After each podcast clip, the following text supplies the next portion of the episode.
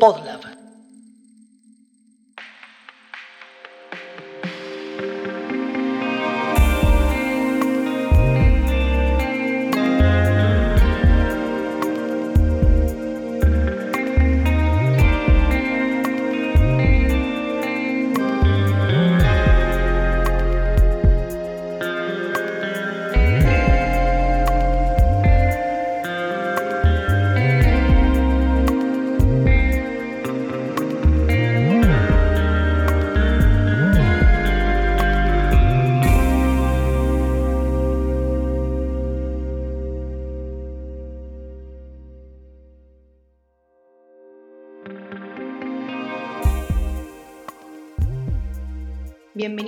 La segunda temporada de Familia Tipo, el podcast del colectivo de diseñadores Lettermafia. En esta temporada pasamos de la charla a las entrevistas, por eso decidimos invitar a participar a distintas amigues que queremos y admiramos mucho. En este episodio nos damos el gustazo de charlar con Esteban Ibarra. Esta es la mesa de Lettermafia. Siéntanse como en su casa, sírvanse algo rico y disfruten de la charla. No sabés quiénes son. Ah, Qué manera de hablar, Yanni. Eh, no, lo, No. lo que yo quiero traer sobre Yanni es que nos contó cosas de vos de cuando no tenías barba. Y a mí me viene perfecto porque. ¿Esto ya se está grabando? Sí, Ah, a mí ok. me viene Mirá, perfecto ahí- porque. Pero es para descontracturar un poquito. Ah, buenísimo. Porque invalida eh, ese argumento con el que me amenazás todo el tiempo que vas a mostrar mi currículum de no sé qué año. Te Iba a decir que yo conozco cosas de vos de cuando usabas eh, piluso. ¡Uh, ese es! Que ahora está, que ahora está de moda de nuevo. Así que podrías volver a usar ese currículum. Sí, qué, tre- qué tremendo. se sí. puso rojo Maxi. Podrías reflotar un poco ahí esa. Hay muchos currículums muy polémicos, no sabía cuál de todos era el que tenía vos. Me da miedo que Maxi y currículum y polémico esté todo como en la misma Y que tenga muchos. Sí. Estábamos charlando un poquito antes de entrar, eh, nada como de tu camino y esta cosa con el coqueteo con el periodismo deportivo y nada, también tu interés con la radio y con el mundo podcasteril. Nada, ¿qué onda? ¿Sos una persona así inquieta, como con intereses diversos, múltiples o qué onda? ¿O sos simplemente alguien que se aburre fácil? No, a ver, eh, gracias por la invitación primero. Siento que no tengo mucha, una pasión definida por algo. Tipo, yo siempre digo, no tuve Walkman cuando era chiquito, entonces no tengo una banda favorita, ponele. Y entonces por ahí no, no tengo una pasión como siento que ustedes tienen, que yo admiro por momentos. Me digo, che, qué loco que estos pibes dediquen tanto tiempo a hacer letras. y a la vez siento que más mi pasión va por el hacer cosas. Que, que- pero lo, lo entendí con el tiempo, ¿no? Es como, me pasaba como, che, no puede ser que no me enganche, no me termino de enganchar con, con el diseño. También tiene que ver cómo, cómo me formé y cómo me hicieron sentir que, que por ahí no era un gran diseñador o que no tenía futuro o cosas así, viste, que un poco también lo que hablamos afuera, sí. de cómo la, la vieja docencia que por ahí por momentos sigue todavía, te va haciendo sentir que siempre vas a ser un, un estudiante eh, y no un futuro profesional. Entonces creo que viene de ahí, de, de una pasión que no tengo, una pasión fervorosa por el diseño Ok. per se. No me voy a enojar si en un bar eh, eh, el menú está con Comic Sans o esas cosas. no, no, no, no, no- siento que no pierdo tiempo en eso y entonces eso me lleva a ser muy disperso y a hacer otras cosas. Y de ahí viene el, el haber hecho un programa de radio de fútbol que no tiene nada que ver, pero siento que mientras más te alimentas de otras cosas, mejor diseñás. No sé, es como. Creo que va por ahí la cosa. Como no Sí. consumir tanto diseño y. No, no, aprender a diseñar para ser mejor diseñador. Claro, Eh, pero de alguna manera, perdón, nutrís como ese contenido que después volcás en tus proyectos con cosas de otros ámbitos o no sé, como que te inspirás en distintas cuestiones que, que por ahí nada que ver. Y eso es un poco como lo original de... Sí, yo creo que la otra vez justo pensaba como de qué manera encaro los proyectos o de qué manera trabajo. Y hay como una sensación de tres, como de tres aristas, ¿no? Que está como la parte de la razón en un proyecto. O sea, el proyecto es esto, hay que decir esto, sirve para esto y nada. La parte emocional, que es la que muchas veces el cliente miente y dice, no, es el mejor, o es el más dulce, o es el más suave, etc. Y después está como una parte más, más personal, que es la que uno le mete al proyecto, ¿no? Como si fuese un cuadrado, un círculo y un triángulo. Y, y bueno, ese triángulo es como la, la arista más, más personal y que uno va metiendo lo que, todo lo que consume y todo lo que es y todo lo que fue y todo lo que, lo que Y por lo general te, te dan, te dejan rienda suelta para aportar ahí o, O se pone medio. Rienda suelta, sí, yo creo que las riendas se las va ganando uno con, con el correr del tiempo y con la seguridad que muestra ante los proyectos. Creo que lo más importante es cuando alguien te contrata, ya que estamos hablando de laburo, es terrible. Eh, Siempre terminamos acá. en realidad lo que estás haciendo es ver tu manera de pensar y tu manera de encarar el proyecto. Después, está- él, no sabe si vos usaste Times o usaste Georgia. Eh, sí va a ver cómo, cómo te dio un problema y vos lo, lo- lo- lo resolviste, ¿no? Otra palabra horrible es solucionar. ¿no? Eh, soluciones creativas. Creo que no estamos para solucionar cosas, sino para proponer un camino de- desde, desde ese diagnóstico. Entonces creo que ahí donde uno va metiendo todo lo que te gusta, ¿no? Le- no sé, lo que lees, lo que viste, lo que, no sé, la música que consumiste de chico, tus viejos, no sé, cosas así raras, ¿viste? Como decir, Sí. che, uy, no. eh, Sí, esas cosas no, que mis tal vez... viejos escu- me hacían Eso. escuchar folclore, entonces Sí, eh, sí. yo no puedo ser un gran diseñador. Y después te das cuenta que, nada, terminás laburando para Perú y agarraste una, una- una canción que, que te sonaba de a voz de chiquito y metiste ahí a Chabuca Granda y no sé Sí, qué, y decís, uh, esa canción, no sé qué, y decís, che, el proyecto salió buenísimo. Por todo eso que yo en un momento como metí abajo de la alfombra. Claro. Sí, eh, digo yo o yo cualquier- No, sí. cualquiera de nuestros shows. hablamos de esto en la primera temporada. Eh, Wow, ¿qué temporada estamos? eh, siete. No, spoiler. Eh, no, que esta Todos- cosa de Todos mueren al final. tal vez en la niñez o en la adolescencia ser- sentirse ovejas negras en algún punto Sí. o estas cosas que decís, bueno, esto no lo cuento, Claro. lo dejo ahí. Y que después en algún momento del camino no, sa- no sabemos bien si es porque diseñamos o por qué, pero eso toma un valor de pronto, ¿no? Y Sí. me parece que está bueno eso.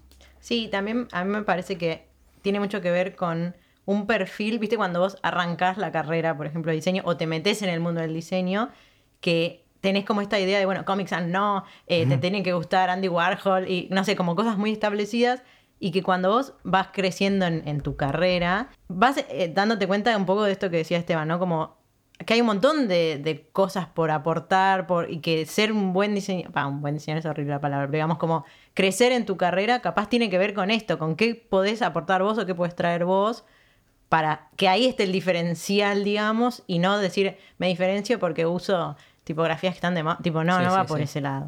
Sí, al final, al final de cuentas, todo eso es lo que hace el estilo, ¿no? El estilo personal, que siempre, justo ayer lo hablábamos con, ayer, esto es atemporal, ¿no? sí. Justo un día lo hablábamos con, con Gianni y Guille, eh, que uno a veces se enrosca de, uy, si tengo mi estilo, si no tengo mi estilo, y creo que el estilo se construye más allá de lo visual y de, lo, de la cáscara, ¿no? Es como, el estilo Mm. es cómo responder los mails, cómo te vinculas con el cliente, cómo te vinculas con el dinero, cómo te vinculas con tus profesionales eh, pares, que Claro. todo construye estilo. Sí. Siempre lo más visual es lo más reconocible de, de ese estilo. sí. Y entonces a veces es, no, che, vos tenés un estilo muy particular. Y vos decís, no, no lo tengo. Y sí, pero bueno, después te das cuenta que respondés los mails de una manera, o eh, te comunicas de tal forma, o nada, un montón de cosas. Y el estilo va por otro lado, ¿no? Claro. Pero digo, para sacarse ese chip de tengo que encontrar un estilo. Sí. Sí, sí. Ya lo tenés el estilo, bueno, te das cuenta y en un momento. Sí, como que no lo puedes evitar lo de mostrás, repente. claro. Cada- Cada uno es cada uno. O sea, Sí, no- obvio, es como. Sí, va surgiendo, digamos. El piluso, que- ya lo tenías. Esta es la parte que después se recorta. Un poquito te contamos que, que uno de los temas de la temporada es la colaboración, hablar de colaboración, hablar de trabajo en equipo, etc. Y nada, quería empezar a hablar de eso, pero primero con, con tu aspecto o con tu faceta como diseñador. Vos hoy en día eh, trabajás... Soy malísimo. Laburando en equipo soy malísimo. Ah, sí, mira. No sé si es porque soy de Leo o qué, pero. Me gusta porque hasta ahora siempre sale el signo en Sí, todos los. Ah, programas. sí, como- bueno, uno se escuda en eso, ¿viste? Como una bala. Ah, no, pero sí, soy un choto, claro, sí, Sí, de Leo. Leo, claro. Eh, no, a ver, me costó mucho, me costó mucho la- laburar en equipo. Creo que eso se forja ya muy, desde muy chiquito. Cuando uno en la primaria hace esos laburos en equipo y, y, Y te eligen último. lo quiere hacer todo.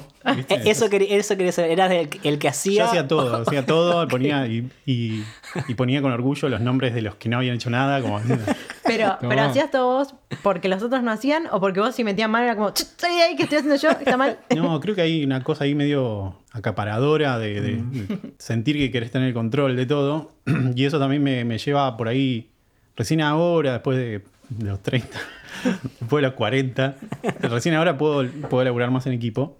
Y además me fui freelance muy temprano en, en- en el tiempo, ¿no? Empecé a hacer freelance a los 25. Entonces laburé en un chico, en un- estudio muy chiquito que éramos dos, después laburé en otro estudio que éramos dos, entonces no tengo el- el, eh, esa, esa gimnasia del trabajo en equipo. Siempre fui como más autónomo y más de tirar el centro y a cabecear, etc. Pero bueno, creo que con el tiempo me di cuenta que mm, tampoco soy buen jefe, por ejemplo. He tenido un par de... de- de- Hola, ¿cómo están? Em, Hay gente escuchando esto que, sí, sí, sí. que va a dejar de escucharlo porque estás vos. No, no, no. No, soy muy blando. Soy muy blando Ah, como jefe. ahí va. Creo, ¿no? Y como, che, hoy me tengo que ir. Bueno, está, yo lo sigo. O 6 menos 5, ya viste, preparando la mochila y no se da cuenta que yo estoy tapado de cosas. Eh, pero bueno, no, no, no, no sé, pero sí sé que tengo buen ojo para reclutar gente. Que eso fue como. Ahí va. Dije, che, no puede ser que no pueda laburar en equipo. Y ahora siento que, que sé cómo detectar eh, talentos. Eh, Está bueno eso que decís porque cuando dijiste soy malísimo laburando en equipo, creo que a todos nos pasó por la cabeza lo mismo, que en algún momento esto iba a llegar, vos ya lo sabés, íbamos a hablar de, de Virgen, Ajá. y que, claro, yo decía, pero si ahí armó, yo creo que fue como un gran equipo de, de docentes y de cosas que pasaron, y para mí eso Claro. es una, eh, tal vez no es la manera directa de trabajar en equipo, tipo, estamos trabajando para este cliente dos personas, pero fue un proyecto que sin eh, toda esa parte, toda esa gente que vos reclutaste y que hiciste que funcione, no hubiese funcionado. Claro, sí, de- desde ese punto después entendí que hay muchas maneras de trabajar en equipo, porque yo, yo me machacaba mucho como, che, no puede ser que labure en equipo, no pueda laburar en equipo. Pero no era por una cuestión de yo quiero hacer todo, eh, de falta de comunicación. De por ahí el cliente te dijo algo y vos decís, eh, sí, y lo, tra- lo traduciste, viste, lo tradujiste de otra manera. Me decís, no, pues si el cliente dijo que, que rojo no iba y vos le dijiste que probemos con Bordeaux. Creo que era siempre como falta de comunicación mi gran problema en, en todos los aspectos de la vida, ¿no? Eh, parejas, familia, etcétera, ¿no? Son como uno no puede ser laburando algo que, es afuera. Así que nada, con el tiempo me di cuenta de esto, que como que me interesaba detectar talentos y bueno, varias personas que he detectado después me, me- me lo validaron, ¿no? Mm. Soy un Peckerman. Ahí va. Aquí, Peckerman.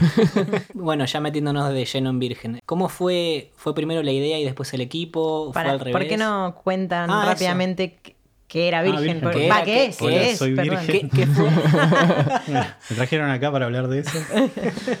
Bueno, Virgen es un, si quieren contarlo ustedes, también lo pueden contar, es un proyecto de educación no formal eh, nacido en el año 2009 y básicamente nació como, como primera instancia como un sueño de poder terminar de formar mi carrera y de convocar gente para armar una escuela, como tipo utópica, que dure tres años, que el alumno esté cómodo, que los grupos sean reducidos, que los docentes cobren bien.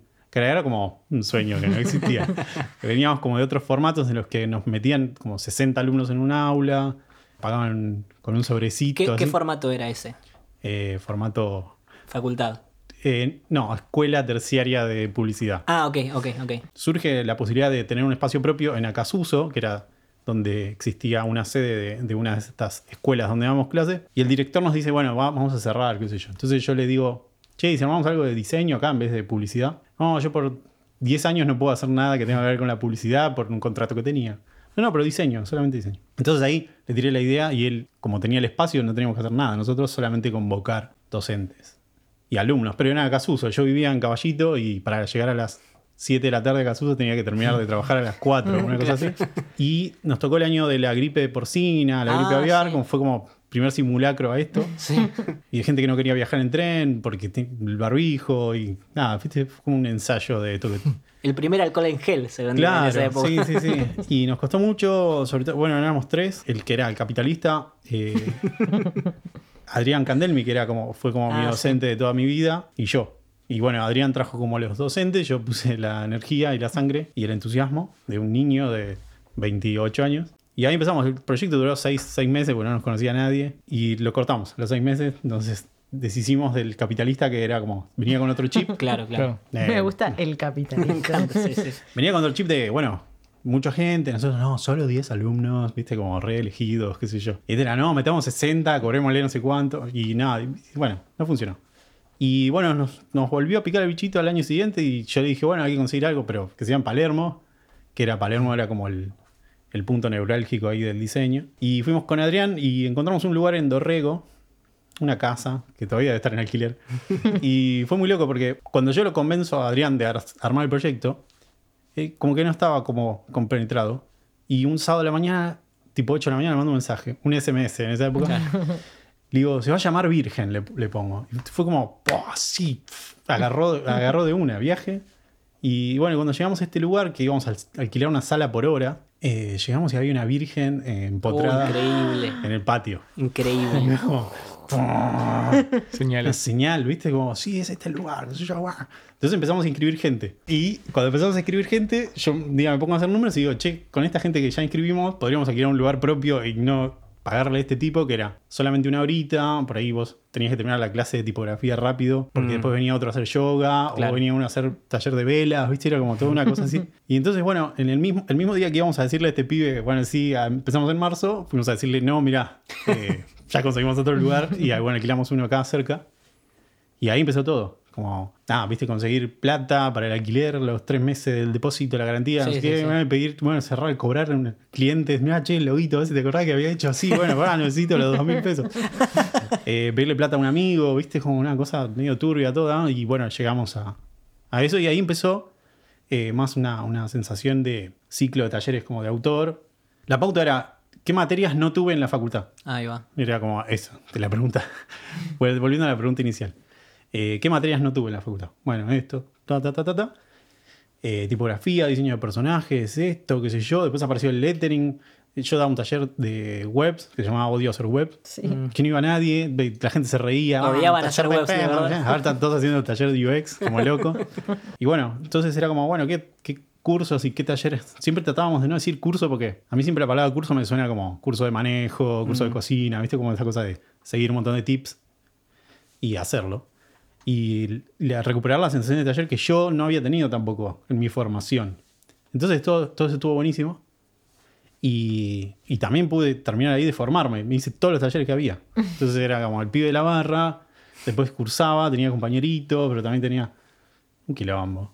No, la verdad que. Y ahí me di cuenta que tampoco sé laburar en equipo porque hacía todo casi solo. Después nos separamos con Adrián, 2013. Estábamos como en distintas etapas de la vida y yo la verdad que le, le había dejado todo ahí y era como, che, esto tiene que salir o no salir.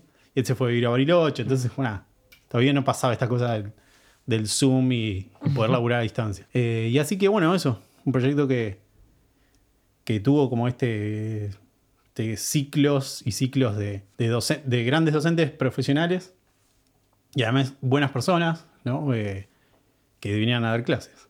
Y después con el tiempo armé un taller que era como más anual, eh, que todavía sigue y ahora está online, que eran como muchos módulos, eh, con el mismo grupo atravesar distintos módulos o distintas aristas del diseño. Pero básicamente es eso, es como un lugar donde yo me terminé de formar y un montón de gente, bueno, ustedes a casi todos los conocí de ahí, eh, o de la periferia, ¿no? Mm. Pero también es un, un proyecto que está como eh, entrando en un cajón, ¿no? Pero bueno, no un cajón, no, no se asusten. Eh, en un cajón de, de un escritorio. Ok. Eh, no, no un cajón.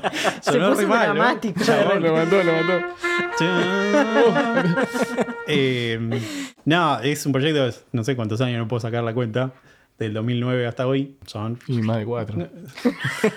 ¿Cuántos No mundiales? sé. más de cuatro seguro. ¿Cuántos mundiales? Dos. Pero un proyecto que me, me llevó toda mi vida y todo mi desgaste físico, anímico, emocional. Director, profesor, alumno, el Claro. pibe de la barra. eh, Claro. Me tapó mucho mi carrera profesional también. Yo me escudaba también en eso, entonces como que ahora que estoy como en un momento de sacar al diseñador que hay en mí, eh, es como que ya digo, che, bueno, está bien, hasta acá llegamos con esto. Pero bueno, básicamente es eso, un lugar que pasaron, no sé, más de mil personas, más de cuatro seguro, Eh, docentes de afuera, de acá, alumnos de afuera, de acá. Contabas esto, ¿no? Que como la elección de los temas o de las materias era lo que a vos te gustaba, o lo que te Sí. hubiera gustado. Entonces, a partir de ahí fue que después llegó el equipo o, o lo- o buscaste a los docentes a partir de eso, o cómo, o tenías docentes amigues y dijiste, che, vénganse, no sé. Mira, docentes amigos no tenía porque mm, no, no tenía buenos recuerdos de docentes. eh, pensá que un docente nos dijo una vez que, que éramos mediocres, ¿no? Que éramos, ah, Su frase siempre que la digo es que éramos de la media, pero no una media fina, sino una media de algodón. Ahí va. eh, ante una entrega, Ah. ¿no? Nos dijo todo el curso de eso. Así que imagínate, Bien, ese era mi vínculo con, los, con los pedagogía. docentes. El único docente que me quedó fue, bueno, Adrián, y, y él hizo como la primera convocatoria. Después yo empecé como a meter mano en, en gente por ahí que yo empecé a conocer o más de, como de otro perfil. Ujú. Y, y bueno, ahí se fue mezclando todo. Pero siempre fue con, con esta pericia de, che, me cae bien y además labura bien y además es buen docente. Como, pero sim- siempre era como, che, me cae bien primero. Porque era un proyecto muy química, personal. claro, ¿no? claro. Eh, siempre, siempre sentí que no iba a hacer plata con el proyecto. Entonces, si me hubiese traído mucha más gente, ¿no? o hubiese hecho mil talleres de UX, Claro. eh, o en su momento con, el- con, no sé, con temáticas como muy de calientes, ¿no? Como el lettering, o viste que están temporadas de esto, temporadas del otro, Mm. o de ilustración, ¿no? En un momento quise armar como un anual de, de ilustración también. Pero bueno, ahí ya me agarró la paternidad y quedó Mm. todo y se deshilachó. Ok, ok. Pero bueno, ese es el proyecto. Bueno, y esto que nombrás de- del lettering, eh, si bien nunca te cerraste o nunca fue especi- específicamente de lettering, sí hubo mucho, hubo mucho contenido no solo de lettering, sino de letras, eh, en algún momento también caligrafía con Yanni. Tipografía también. Yo sé que es el core, el core del programa. Eh, sí, hubo mucho. Hicimos como de las primeras ediciones con, con Guille, que yo le venía insistiendo, hagamos un taller, no sé qué, y le dimos forma como esta idea de, de que no sea solo de lettering, sino más como de dirección de arte tipográfica, ¿no? Ahí va. Una cosa que medio ahí salió. y bueno, caligrafía también, con Silvia, Cordero Vega, eh, vino Martina Flor, vino, bueno, Yanni también empezó a dar sus primeros talleres ahí. Eh, Yanni Aravena. Siempre hay que nombrar a todos, ¿no?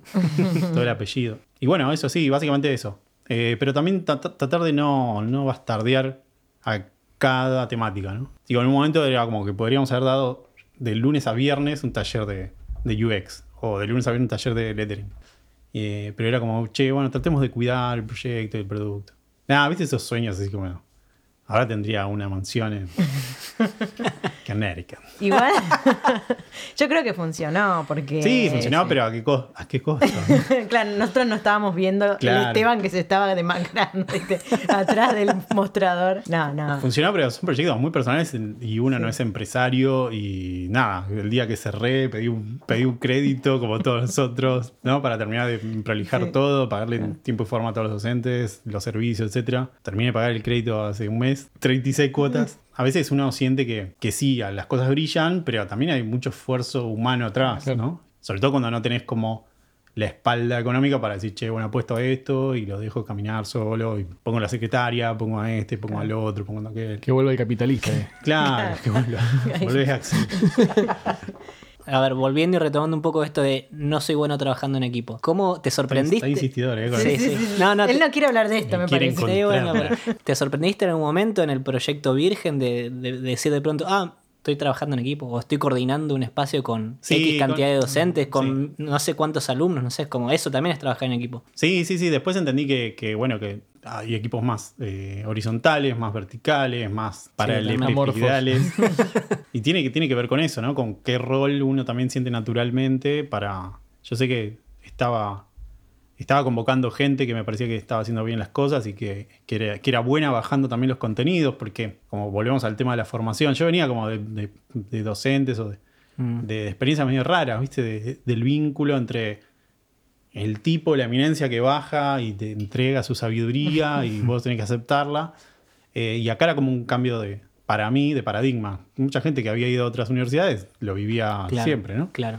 Eh, no estaba descubriendo la pólvora en realidad, sí estaba encontrando un lugar más de, de nicho y de gente que por ahí se había quedado fuera de, de cierta rueda, ¿no? Gente, no sé, venía mucha gente que ya había, se había recibido hace 10 años y necesitaba como Claro. volver a entrenar y a volver a refrescar el cuerpo y la mente, ¿no? Yo me el otro día estaba pensando cuando pensaba en este episodio de hoy. Dijiste este y lo señalaste Este. para la gente que En no está viendo. este. Y después No, arreglaste no. episodio de hoy. En este, No, no. este de Esteban. Eh, claro, era, era cariñoso. Es excelente. Este. Gracias, la regla.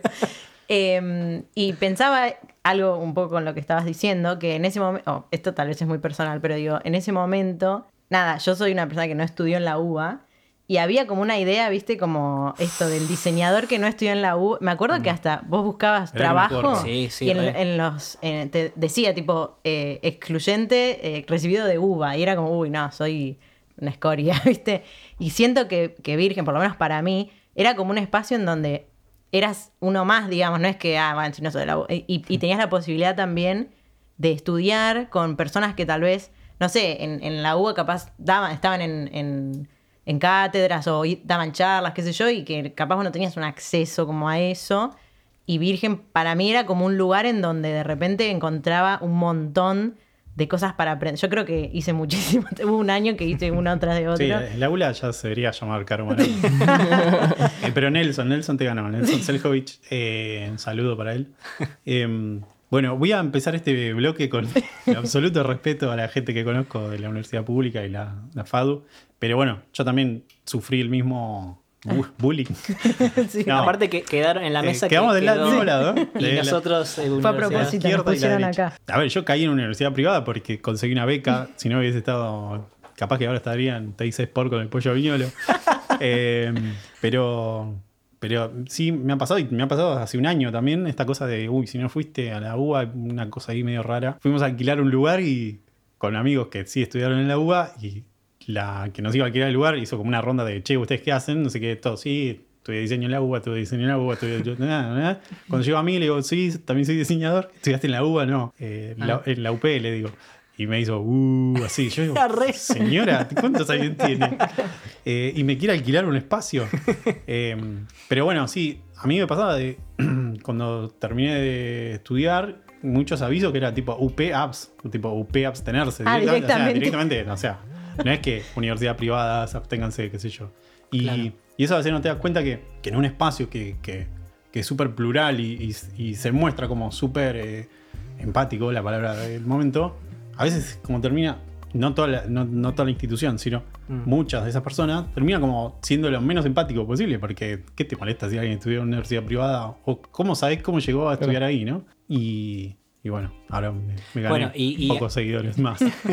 No, y a mí, habiendo estudiado en la UBA, me pasó un poco lo contrario. O sea, como yo cuando me inserté en el mundo laboral, me di cuenta que la UBA me había dado un montón de herramientas increíbles de conceptualización y no sé qué.